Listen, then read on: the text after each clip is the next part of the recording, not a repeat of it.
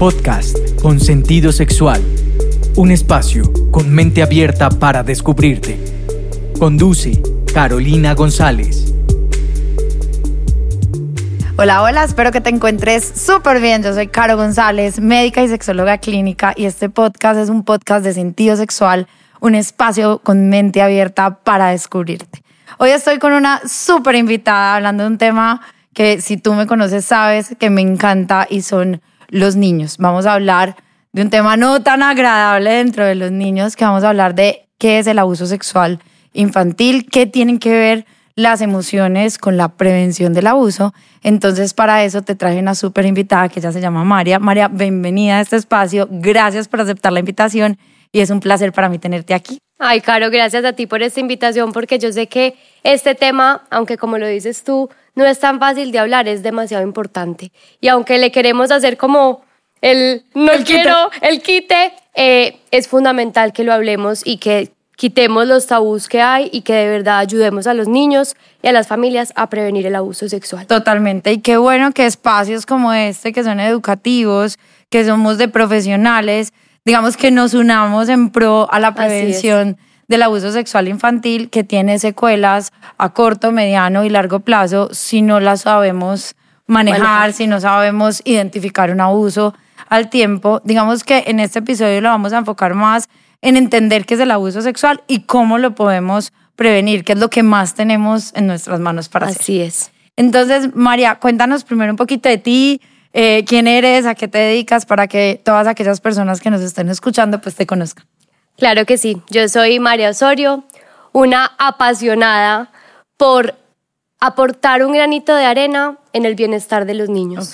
Y ojalá que todas las personas que me escuchen también se, o que nos escuchen, también se animen a brindarles a los niños lo que se merecen, el buen desarrollo y un desarrollo que sea saludable para ellos y con todo el respeto del mundo, que es lo que yo intento trabajar todos los días con las familias y con mis niños.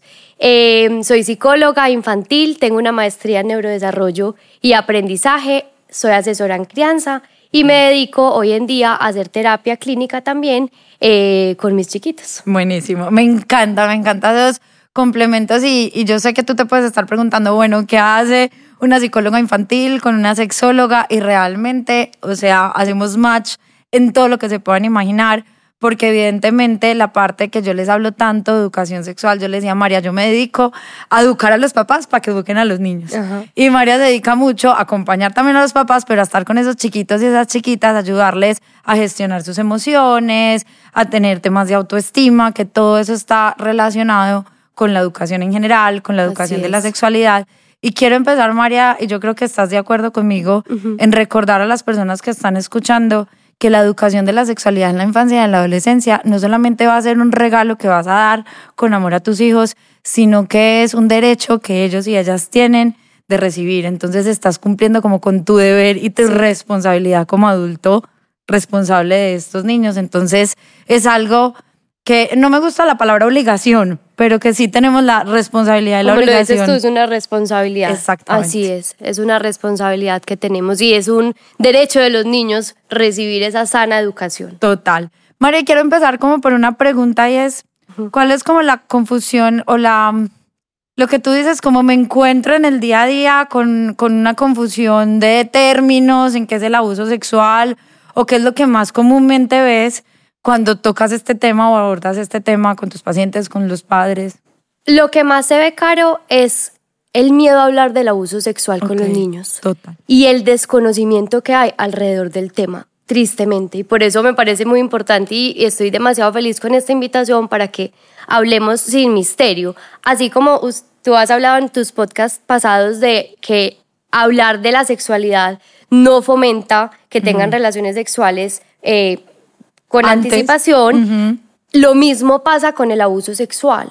Hablar del abuso sexual no promueve que abusen de ellos, lo previene que abusen de ellos. Total. Entonces, eh, es, es algo que a los papás les, les da muy duro hablar, como, pero yo como le explico a mi hijo que es el abuso, no, mejor no, mejor que ni sepa, todo lo contrario. Primero, tú infórmate, porque puede que nosotros como adultos tampoco tengamos que tener todas las herramientas, pero si tenemos hijos, niños a, a, los que tenemos a cargo, informarnos sobre qué es el abuso sexual para luego poder informarles a nuestros niños y hacer esa prevención del abuso. Exactamente, justamente yo también, María, me encuentro con ese miedo y también ese miedo y esa resistencia. Sí, resistencia. Es como este tema que yo diría fantasma, de este fantasma que sabemos que está aquí al ladito de nosotros, súper súper presente, que nos acompaña, pero creemos que hablar del tema es darle más importancia y relevancia al tema, que vamos a, a promover que se dé el tema y todo lo contrario, es, es como la sexualidad, es un tema que existe y entre más mitos le pongamos, más tabú le pongamos, más creencias limitantes vamos a tener, Así más es. inconvenientes vamos a tener en, en podernos, no es que me mate la palabra, pero como empoderar y apoderar de eso para tener ahí el control de, ok, qué quiero aprender, qué no quiero aprender, qué quiero saber. Inclusive, Caro, hay algo que me parece fundamental en este tema y es quién cuida a mis hijos. Exactamente. Porque es, es otro tema que pasa con los papás que hoy en día están en un mundo laboral eh, muy pesado eh, y dejamos a cargo a nuestros niños con personas que ni siquiera sabemos quiénes son o ni siquiera conocemos a profundidad.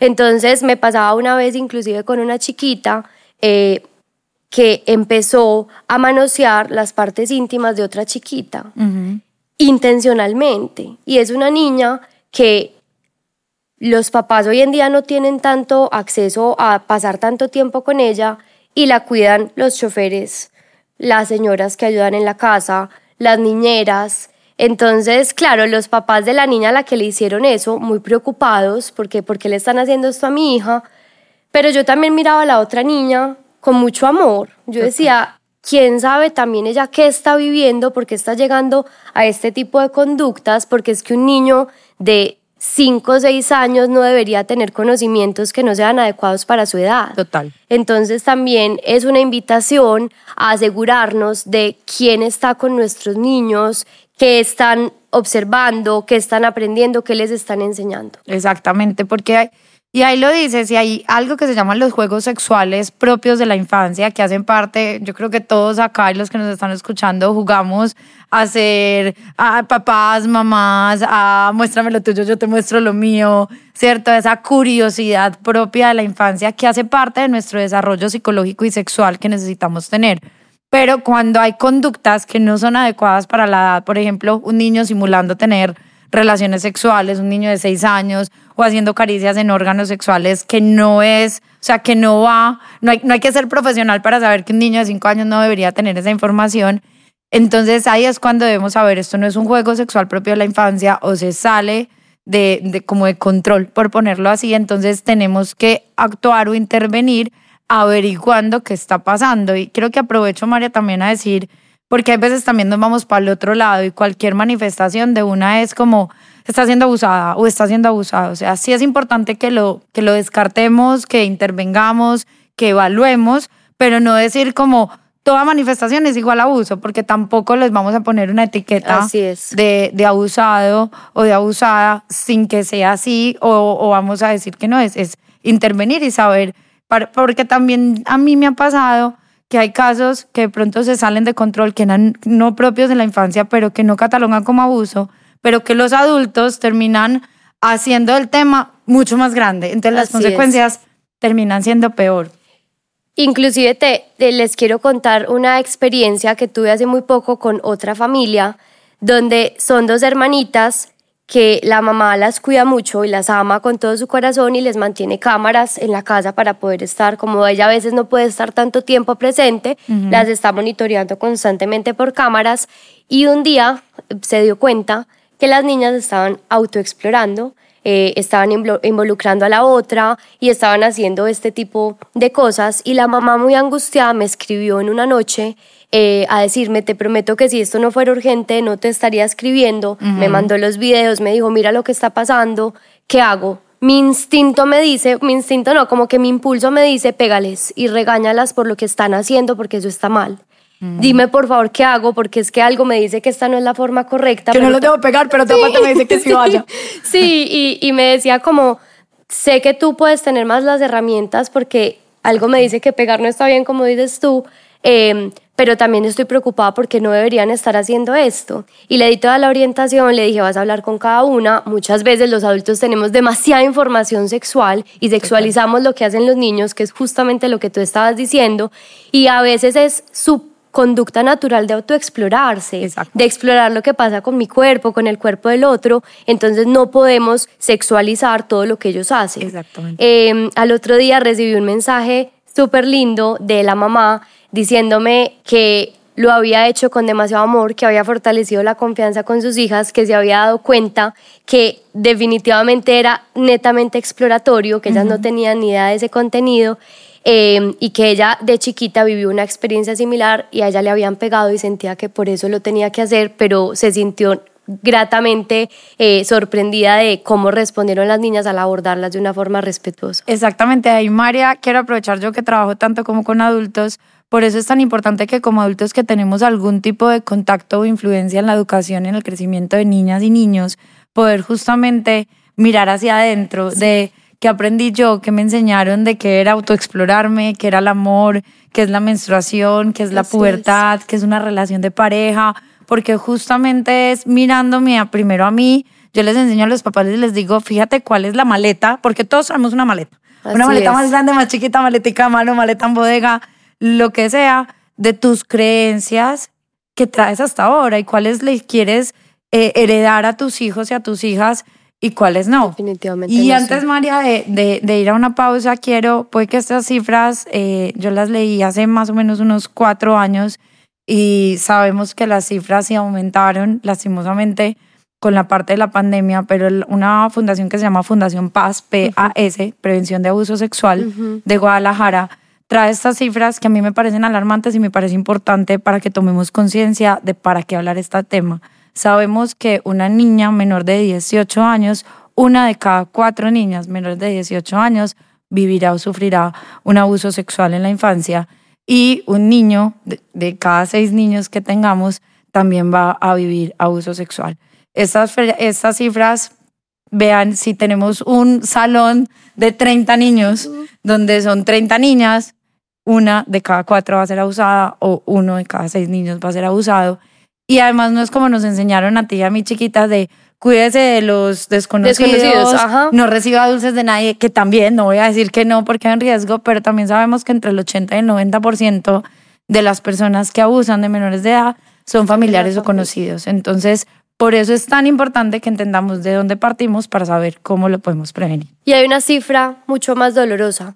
¿Cuál? El 90% de los abusos no son reportados. Exactamente. El 80% de los abusos, como decías tú, son por parte de un familiar, el 15% por parte de un desconocido, Exactamente. el 15% por parte de un conocido Ajá. y el 5% ciberacoso. Ajá. Pues o, o- o- o todo lo que tenga Todo que lo ver que con tiene la- que ver con internet. con Ajá. internet, pantallas, tecnología. Entonces, eh, inclusive en las cifras del 80% que ha- hace parte, pues por parte de un familiar, ocurren en el hogar del niño en horas de la noche y esa persona suele estar en la foto familiar. Exactamente. Entonces eso genera una dualidad, una doble moral, una confusión que si Sí. los adultos no entendemos, menos van a entender saber eh, manejar los niños. Y antes de irme a una pausa, que ya nos vamos a una pequeña pausa porque nos emocionamos y me encanta, justamente otra cosa es que no se requiere un contacto físico, que es también lo que creemos, para que haya necesariamente un abuso sexual. Un abuso sexual no requiere necesariamente ni de la fuerza, ni de la agresión física, ni del contacto físico para que catalogue como, como abuso. Entonces, ahora regresamos para que puedas enterarte más de este tema. ¿Te gusta lo que estás escuchando y te has disfrutado de mi podcast? Pues hoy te hago una super invitación. Sígueme en Spotify, dale a la campanita para que te lleguen las notificaciones cuando hay nuevos episodios y no te pierdas de ninguno. Y si quieres compartir con tus seres queridos, con amigos, con amigas, te invito a que lo hagas para que construyamos un mundo con más sentido sexual. Bueno, y regresamos con este tema de abuso sexual en la infancia. Y justo, María, hay algo que yo me encuentro en consulta con mis pacientes adultos y por eso te lo quiero preguntar. Y es, me encuentro muchas veces, me ha pasado con hombres, pero principalmente me pasa con mujeres que me dicen como, pues que yo les pregunto, ¿tuviste algún trauma en la infancia? ¿Viviste algún abuso? eh, o algo así, me dicen como, me pasó esto, pero no me violaron. Pues como, como justificando y minimizando, pongámosle así, la palabra minimizando lo que pasó. Entonces me parece importante que podamos definir y diferenciar qué es el abuso sexual versus qué es la violación para que a partir de ahí como que no, no se trata como de, de darle más importancia, pero tampoco menos importancia de decir como, ay, como no hubo violación, no pasó nada. Entonces es justamente, tampoco se trata que si tú estás escuchando esto y tú dices, pero a mí me pasó eso en la infancia, entonces a mí me abusaron. No lo tienes que haber vivido como abuso si no lo viviste como abuso. Pues no es como ponerle la etiqueta que me la tengo que poner así, yo no lo haya sentido así, no lo haya vivido así. Es como que, ok, bueno, eso que me pasó en la infancia cataloga como abuso, yo cómo lo viví, cómo estoy con eso, qué consecuencias o secuelas estoy teniendo en este momento, pues iba, sería otro tema pues para otro podcast, pero sí me parece importante sentar esa base. perfecto. Em, el abuso sexual es un tipo de maltrato en la infancia, pues cuando hablamos de abuso sexual infantil, y es cualquier clase de placer con un niño o con un adolescente por parte de un adulto con un rol de autoridad. Y como decías tú, el abuso puede ser con contacto, como penetraciones, masturbación, manosear con o sin ropa, cualquier tipo de, de de contacto o sin contacto, que tiene que ver con em, hacerlos desnudarse, hacerles ver el cuerpo de alguien más desnudo, ponerlos a ver pornografía y esto se cataloga como abuso sexual eh, en la infancia, que es un tipo de maltrato que puede tener repercusiones muy negativas en el desarrollo, aunque todo depende del tratamiento que se le dé. Cómo se aborde. Cómo se aborde es lo más importante, pero así se catalogaría. Inclusive ahora que estabas mencionando el tema de, recordarlo en la adultez, muchos hasta ni siquiera lo recuerdan. Es tan dolorosa o tan traumática la experiencia que nuestro cerebro prefiere olvidar. Olvidarlo, meterle tierrita. Meterle tierrita para uno no recordarlo. Y cuando uno comienza procesos psicológicos muy profundos, salen. Salen estos temas y, es muy angustiante para la persona que lo vive, pero es fundamental para sanar todas esas heridas que pudimos haber tenido en la infancia, que como dices tú, a veces las minimizamos, como es que yo tuve una infancia súper bonita, pero en realidad pudo haber sido una infancia con maltratos que decimos como ponerlo a hacer esta cosa, no, pero eso no es maltrato, cuando en realidad sí, y es importante reconocerlo para poder desde ahí trabajar. Exactamente, y además hay que independizar cada caso, cada familia, cada situación, saber si es un juego sexual, si es un abuso.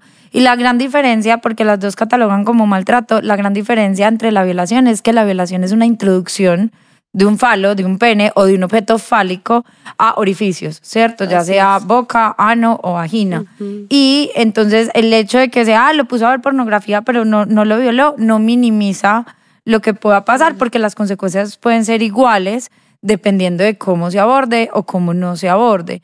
Y otra cosa, María, que puede pasar, eh, que a mí también me ha tocado verla, que de hecho lo aprendí prácticamente ya grande o, o con la experiencia, y es también es, frecuente que a papás o mamás que tienen niños y que vivieron un abuso y que su cerebro les, les metió territa porque el cerebro como mecanismo de protección que hace, no voy a recordar esto tan doloroso, lo meto por allá en el baúl de los super recuerdos, pero pues bajo llave y bajo candado. Pero puede pasar algo, no es obligatorio, pero lo digo por si a alguien le está pasando pueda como pedir la ayuda cuando tu hijo o tu hija tiene la edad en la que tú viviste un abuso sexual, te acuerdes o no te acuerdes, puede pasar algo que se llame síndrome de aniversario. Y entonces ahí se te activen a ti las memorias corporales que puede que tú no digas, yo no entiendo por qué estoy soñando con esto, porque estoy mirando a mi hija y se me vienen estas imágenes de que no entiendo de qué película es, si me las inventé, si soy yo. Entonces puede, puede pasar, inclusive puede pasar que tú sepas que viste un abuso y que tú digas, porque tuve una paciente una vez que me dijo, Caro, lo he trabajado mil veces. O sea, eh, toda la vida lo he trabajado, lo tengo súper trabajado, venía bien, venía tranquila. Y, entonces, y, resulta que yo no sé qué está pasando y se me alborotaron las imágenes, las todo. Y yo un día le pregunté, ¿cuántos años es que tiene tu hija? Porque sabía que tenía una hija y me dijo, siete. y yo, ¿tu abuso fue a los siete? Y me dijo, sí. Y yo, estás viviendo un síndrome de aniversario. Entonces, aunque esté abordado, trabajado, porque también nunca se termina de abordar o de trabajar un abuso. Se adelanta, se, se va viviendo, se va trascendiendo Sí. la situación, el evento, lo que viviste, lo vas resignificando de muchas maneras, pero por lo general hay eh, aspectos de la vida que te van a tocar esa herida, que van a requerir como de ti. Entonces eso también puede pasar en la parte de- del síndrome de aniversario con el abuso sexual. Y lo único que tenemos, María, que te quiero preguntar, porque me encanta también el tema y yo sé que es un tema que nos haría para otro episodio, pero hay muchas formas desde la educación de la sexualidad de prevenir el abuso, pero quiero preguntarte qué tienen que ver las emociones y el manejo de emociones en estos chiquitos y en estas chiquitas para prevenir el abuso o inclusive poderlo abordar de una forma asertiva si llega a pasar.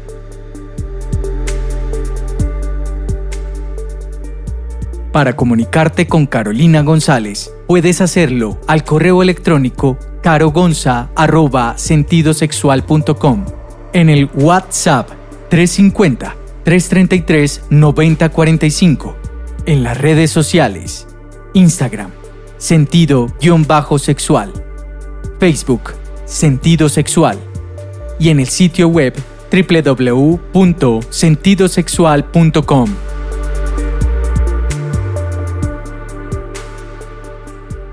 fundamental este tema de las emociones en, en, en todo, pero en lo que nos trae a este podcast y es la prevención del abuso sexual.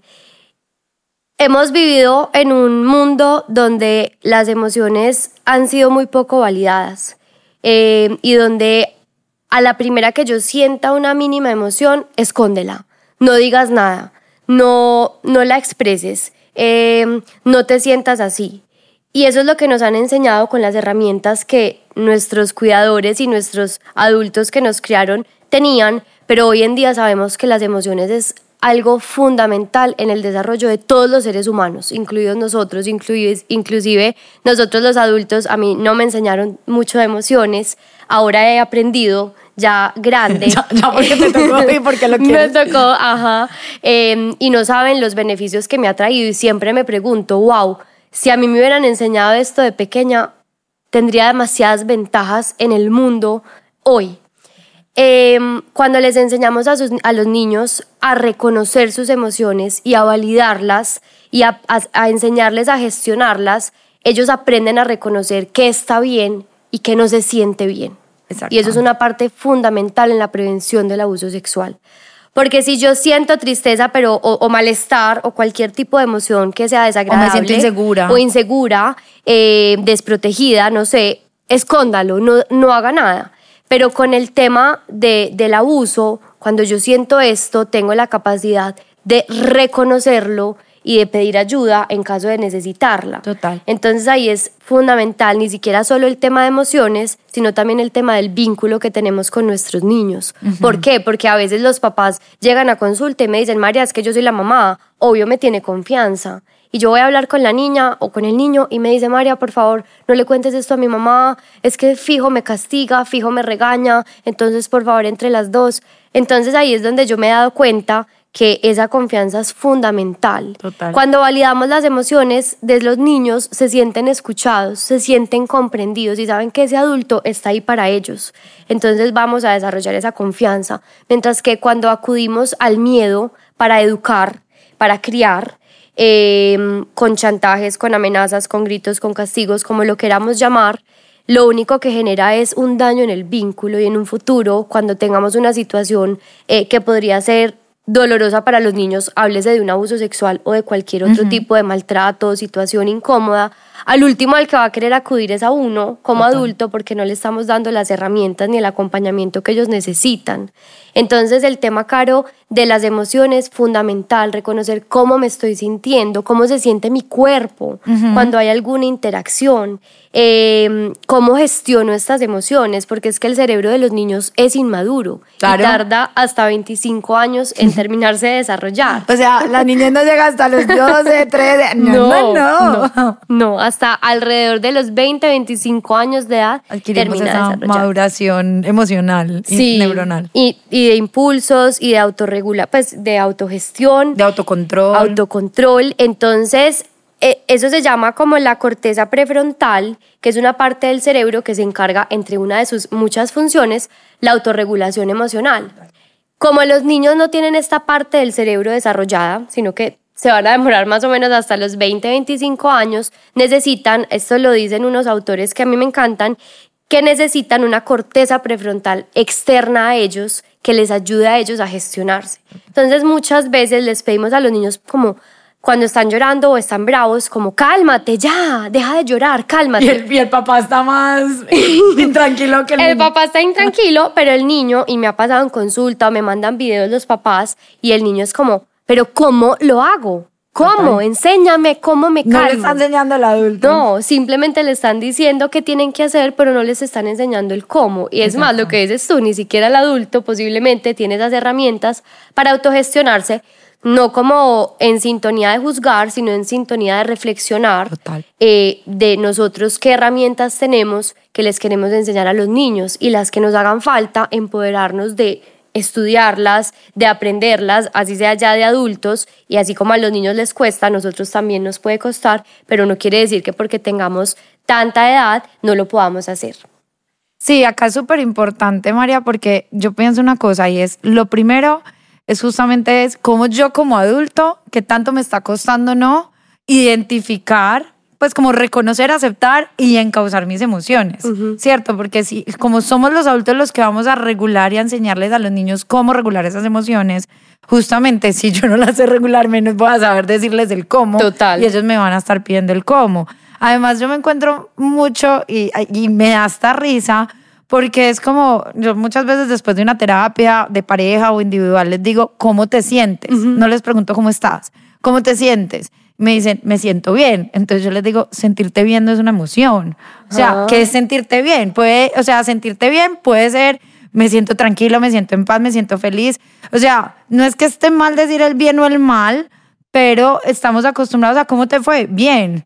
Pero es que hay bienes de bien, como digo yo, hay bien de estoy en la inmunda o hay bien de Total. vamos bien, Total. o hay bien de estoy mejor que ayer. Entonces también es, nos está costando mucho darle su lugar a las emociones y si no hacemos eso como adultos, llevarlo a los niños va a ser mucho más difícil porque además sabemos, yo amo esta película, no sé si tú la amas también, ya sabes de cuál te voy a hablar, de la de intensamente. me encanta. Y, y ya que salió el tráiler de la dos, mejor qué aún. emoción. Entonces, justamente es como familia podemos ver esa película, primero como adultos, después con cuál personaje te identificaste tú más, porque un Total. niño de siete años te puede enseñar mucho y te puede decir tal escena y tú dices como, pero esa escena para mí fue pues, o sea, como X, o sea, como nada que ver, pero puedes explorar desde sus ojos porque claro, como también podemos estar tan sesgados y tan contaminados, muchas veces perdemos lo esencial de, de esa emoción y las emociones, aunque yo les digo a mis pacientes, sobre todo adolescentes, que a veces pensamos que las emociones están para jodernos la vida, no están para molestarnos la vida, todo lo contrario, están para que sobrevivamos en esta tierra y en este mundo. Total. Y porque la emoción llega porque debe satisfacer algo que la emoción necesita. Entonces, si a un niño chiquito, me pasó en México que trabajé con chiquitos de 4 y 5 años en prevención de abuso, eh, les preguntábamos como, ¿nos podemos enojar? Y ellos llegaban y decían, no, mis, el que se enoja pierde. Entonces, si yo no me puedo enojar, la, la necesidad básica del enojo, ¿cuál es? Poner límite.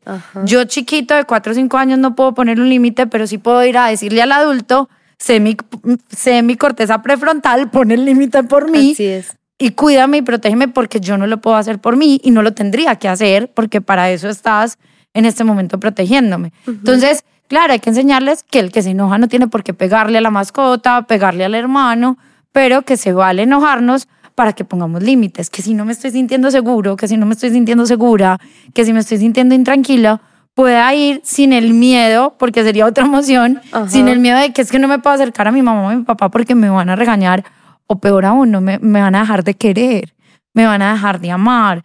Entonces, claro, es importante, muchas veces eh, creo que pasan las emociones y me desmentirás, María, pero hay veces con la educación de la sexualidad, es claro, ¿cómo le explico cómo se hace un bebé y se crean una película y nos enredamos y nos hacemos ochos? Hay veces pensamos que con las emociones es súper complejo manejarlas, pero muchas veces es, ven, estás enojado, siéntate, cálmate cuando estás listo, me dices que estés listo y hablamos.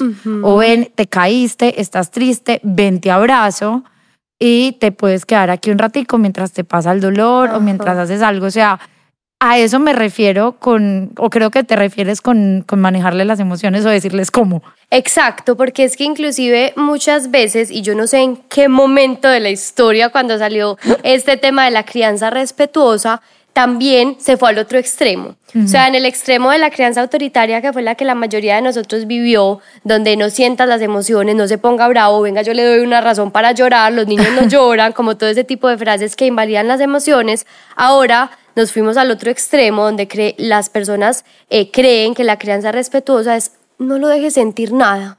Es como, no llores, no, no, ven, yo hago lo que sea para que no llores, o no, no, no, no te pongas bravo, ven, te compro el dulce que quieres. No, tampoco. Es que no se trata. Lo, lo llevaron al otro extremo. No, los niños pueden sentir la emoción que necesiten sentir. Era lo que tú decías ahorita, las emociones surgen de forma automática. Es que yo no decido cómo me siento en cada momento. Sí puedo decir qué hago con la emoción que llegó. Pero entonces es muy importante permitirles, y lo que dices tú, estás llorando, claro, estás llorando, estás triste porque el papá se fue de viaje, aquí estoy para ti, eh, se me ocurre que podemos hacerle una carta para cuando llegue. Entonces miren que al yo decirle que hagamos una carta para cuando llegue, quiero disminuir la intensidad de la emoción, pero en ningún momento la invalidé. Exactamente. Porque Antes la estoy satisfaciendo. Exactamente. Y desde el principio le estoy validando que se puede sentir así. Si necesita llorar, que llores, que llorar es un acto natural de los seres humanos. Entonces también es muy, muy importante y a nosotros los adultos nos cuesta, uno ve un niño llorando y uno como que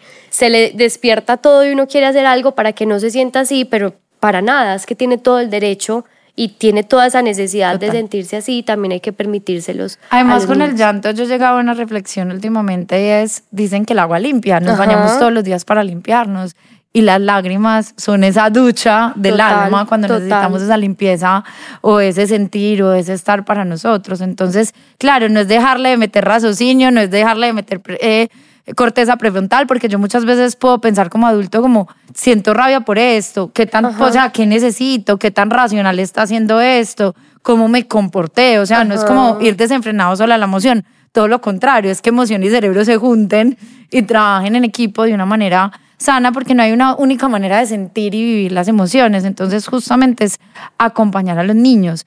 Mare, me gustaría hacerte como una pregunta para que quede como de ejercicio para cerrar este gran podcast y es qué, qué herramientas, qué tareas eh, que puedan hacer estos papás con sus chiquitos en el día a día, con las emociones para prevenir justamente abuso sexual, nos puedes dejar. Lo más importante antes de hacer cualquier cosa con su hijo, mírense ustedes, miren hacia adentro. ¿Cómo estoy yo en este momento y qué necesito como adulto? Porque muchas veces cuando vamos a acompañar a un niño a vivir su emoción, eh, genera muchas emociones en nosotros que a veces ni nosotros tenemos las capacidades de regularnos. Entonces, siempre y cuando tu hijo no esté en riesgo, Gestiónate a ti primero para que estés en todas las capacidades y en toda la calma para brindarle lo que ese niño necesita. Es más, siempre les digo, cuando van en pareja, los papás les digo, apóyense. Si alguno de ustedes no está en las condiciones y no importa el motivo, hoy me levanté de mal genio, tuve un mal día en el trabajo, lo que sea que les puede pasar, comuníquenselo a su pareja para que ella para sea... Que sea ese bastón. Ajá, sea ese bastón y que y me dicen, María, lo logramos. Yo estaba descompuesta y de una miré a mi esposo y le hice una seña y él de una entró y me ayudó. Y yo me fui para mi cuarto y me calmé y después volví donde mi hijo y lo seguí acompañando. Entonces lo más importante es primero nosotros calmarnos, respirar o hacer las los ejercicios que tengamos que hacer para gestionar nuestras propias emociones. Y les voy a decir una cosa, no solo los están gestionando a ustedes, les están dando el ejemplo a sus hijos de cómo se hacen las cosas. Dos, fortalecer la confianza con los niños, que era lo que hablábamos ahorita. Eh, desarrollar un entorno seguro donde ellos sepan que pueden confiar en nosotros, donde no estamos diciendo que no van a haber consecuencias naturales, que no va a haber eh, algo por, por los actos que estén haciendo, pero sí que va a haber acompañamiento, sí que va a haber aprendizaje, porque los niños viven en un terreno demasiado limpio o demasiado preparado para que ellos aprendan. Entonces cada oportunidad y cada comportamiento que sea inadecuado en ellos es una oportunidad para enseñarles una habilidad. Tres, conectar el cuerpo con las emociones. Tan importante. Las personas no creen y a veces cuando yo les pongo a hacer estos ejercicios, ojo, no solo a los niños, a los adultos también, porque doy cursos de regulación emocional en universidades, les digo dónde sienten la emoción de la alegría y todos son como, ¿qué qué? Como María está loca. sí, o sea, ¿qué está pasando acá? Entonces les digo que el cerebro, cuando se activa la emoción eh, en una parte del cerebro que se llama la amígdala, esta amígdala manda señales no solamente al resto del cerebro, sino que primero le manda señales al cuerpo. Entonces, cuando logramos reconocer cómo se siente nuestro cuerpo, tenemos más herramientas para gestionar nuestras propias emociones. Y eso tiene todo que ver con la prevención del abuso sexual, porque es escuchar a mi cuerpo, cómo se siente. Em, y por último, pensaría que una de las cosas más importantes con los niños es darles estrategias específicas de cómo gestionar cada una de las emociones. Como decías tú, inclusive es muy importante conocer la función de cada una de las emociones porque si las tenemos es porque las necesitamos para sobrevivir. Si no, la selección natural ya hubiera acabado con esa amígdala que es la que produce las emociones y si aún las seguimos teniendo es porque ya sabemos que son fundamentales todas, las agradables y las desagradables, porque no me gusta llamarles ni positivas ni negativas porque estamos, estamos de acuerdo, porque si son negativas es como si no las pudiera sentir. No, sí, no hay emociones ni buenas ni malas, ni positivas ni negativas. Son, son pues, emociones, ajá, son necesarias. Entonces, aquellas emociones desagradables, aprendamos cuál es la función para que les enseñemos a los niños. Por ejemplo, la de la rabia. Sabemos que una de las funciones principales es poner límites y defendernos. Y yo muchas veces les enseño a los niños que defenderse no es con golpes, no es con gritos, no es con amenazas. Defenderme es con mi firme voz, con mi voz, donde yo puedo ponerle un límite al otro y hacer ejercer mis derechos como ser humano. O puedo pedir ayuda para que otro lo ponga por mí. O pedir ayuda en caso de ser necesario, porque ya he intentado yo y no me ha funcionado, porque hay un adulto que tiene más herramientas herramientas que yo para hacerlo. Entonces yo creo que eso es lo más importante, tener una comunicación abierta con los niños, eh, tener mucho cuidado con el secreto. Me parece muy importante en el tema del abuso sexual porque muchas veces les decimos guardemos este secreto entre tú y yo y ese es el modus operandi de los abusadores sexuales. Es más, los abusadores sexuales Pocos tienden a recurrir a la agresión física para poder acceder a los cuerpos de los niños. La mayoría lo hacen por medio de... Son encantadores. Total, son hermosos. Hermosos. Y te prometo un dulce y, y, y, ven, guardemos esto entre tú y yo. Entonces, cuando nosotros propiciamos eh, los secretos en la familia, normalizamos. Entonces, ojalá los secretos mínimos, porque hay una fiesta sorpresa, un regalo, algo muy específico, pero no pedirles que guarden este tipo de, de secretos. Y siempre creer, siempre creerle a los niños cuando nos comentan algo que les haya pasado, creerles y acompañarles, porque el pronóstico de la, del abuso sexual no es la violencia en sí, es cómo acompañamos sensiblemente a los niños y los protegemos y que los hacemos sentir en un entorno seguro. Total. Y me encanta, María, que lo digas porque justamente es lo que tenemos en nuestras manos, como padres, como madres, como educadores, como psicólogos, como terapeutas, justamente poder acompañar a los adultos a que acompañen a sus hijos, poder estar en colegios, poder estar con pacientes, de ir sembrando esta semillita emocional, esta semillita educativa, para que prevengamos el abuso sexual, que sería lo ideal, pero en caso tal que si, se, que si llega a pasar, sepamos cómo actuar, hacer un manejo interdisciplinario porque lo necesita. No solamente es cómo voy a hacer una ocasión sexual secundaria, que eso se llama así porque ya pasó el abuso, sino cómo voy a manejar también eh, esas secuelas que pueden pasar del abuso y, que no todo sea abuso, o sea, como darle eh, el nombre que es. Y me encantó que digas el tema de los secretos, porque de hecho eso es un tema que se maneja mucho en educación sexual infantil y es enseñarles a los niños la diferencia entre secretos buenos y secretos malos. Entonces, yo ahorita decía, no hay que decir bien o mal, pero e, ellos van a entender súper bien que es un secreto bueno, una sorpresa de mamá cumpleaños, le vamos a hacer una sorpresa a la mamá, podemos guardar el secreto. Así ¿Cómo se siente guardar un secreto bueno?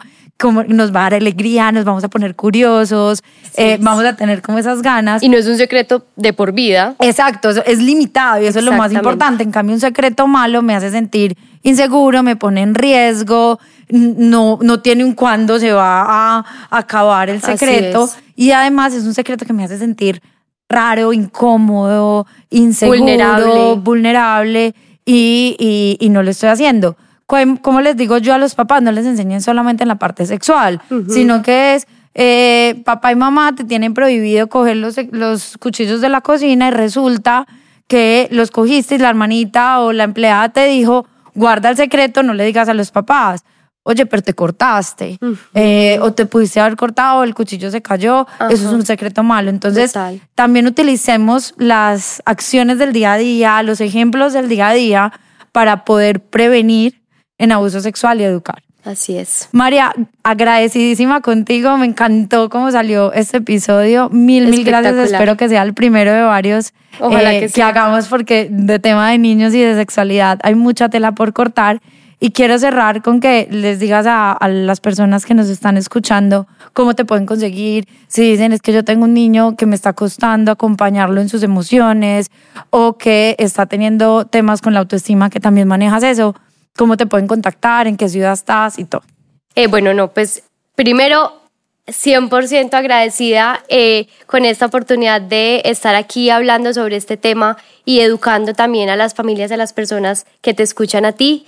Y en caso de que tengan alguna necesidad, me quieran seguir, eh, quieran escuchar todo lo que tengo, ese granito de arena que les mencionaba al principio que quiero aportar a todo el mundo que me sigue, mis redes sociales o mi Instagram es psicóloga María Osorio con P eh, en Instagram, ahí me pueden encontrar, ahí está mi WhatsApp, eh, mi página web, ahí encuentran toda la información. Entonces, Caro, mil y mil gracias y ojalá que sea el primero de muchos que podamos tener. Perfecto, pues gracias a ti que estás ahí detrás escuchándonos, que nos acompañas en este episodio o en otros. Mi nombre es Carolina González, médica y sexóloga clínica. Te invito a que ahí chismosees un poquito mi página web www.sentidosexual.com o mis redes sociales, Instagram arroba sentido al piso sexual, Facebook sentido sexual Carolina González.